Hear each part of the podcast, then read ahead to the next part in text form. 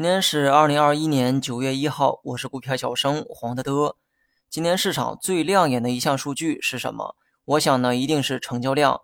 最近上证指数的成交量一直处在放大的状态，而今天呢，彻底迎来了一次井喷。我也不知道这个成交量是多久以来的新高，不过细心的媒体啊，一定会为大家整理这些。市场格局呢，依旧是上证一枝独秀，表现的相对抗跌。至于其他指数，早早就开启了回调之路。如果看个股涨跌比的话，今天上涨数量和下跌数量都差不多，大概呢就是一比一。不过局部的热点啊，明显发生了转移。昨天呢，各种毛组啊开始暴跌，而今天毛族们又来了一波回马枪，把跌幅呢全部收了回去。从盘面来看，消费、金融为首的蓝筹开始暴涨，接替了之前的周期股。这么看来呢，昨天毛族的暴跌更像是反弹前的最后宣泄，把情绪宣泄过后。今天呢，就是多头的天下。其实啊，这也比较符合市场的规律。从一个情绪到另一个情绪，必须呢要有极端释放的一个过程。一端的情绪得不到彻底的宣泄，那么另一端情绪就无法酝酿。这个或许就是白酒等消费股这两天发生的情绪转折。消费金融的大涨换来的是高位股的回调，锂电周期股的下杀腾出了资金回流到蓝筹股上。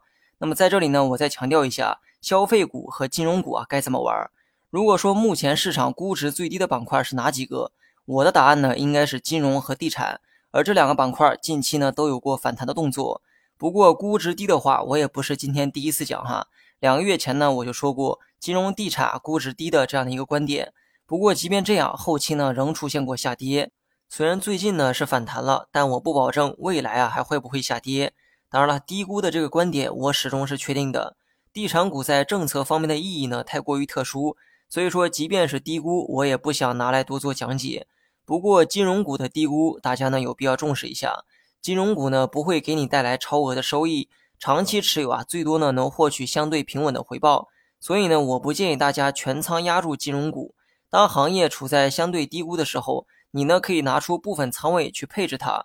我希望金融股在你的持仓中扮演的是调味料的角色，适当的时候配置进去，平衡一下风险。那么除了金融之外，消费股呢？今天啊是第二大功臣，白酒板块的涨幅呢也不输大金融。白酒的估值高吗？答案当然是高。但之前呢我的观点啊也很明确，虽然目前呢还是高估，但经过前期的不断回调，目前的估值呢正逐渐走向合理。至于跌到哪里才是最合适的买点，不好意思，这个问题啊艺术性太强，靠技术是找不出答案的。不过逻辑上的大框架，很早以前呢我就给过建议。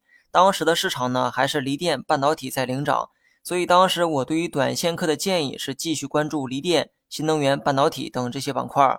但如果放眼中长期的一个走势，我建议大家呢开始重视消费等蓝筹股的价值回归，因为呢市场很可能会从成长股转向蓝筹股的炒作。其实呢，直到今天我也不确定这个拐点是否已经到来，不过这种判断我坚信是正确的。那么带着这样的大框架去做投资。你也就不会再迷茫了。好了，以上是全部内容，下期同一时间再见。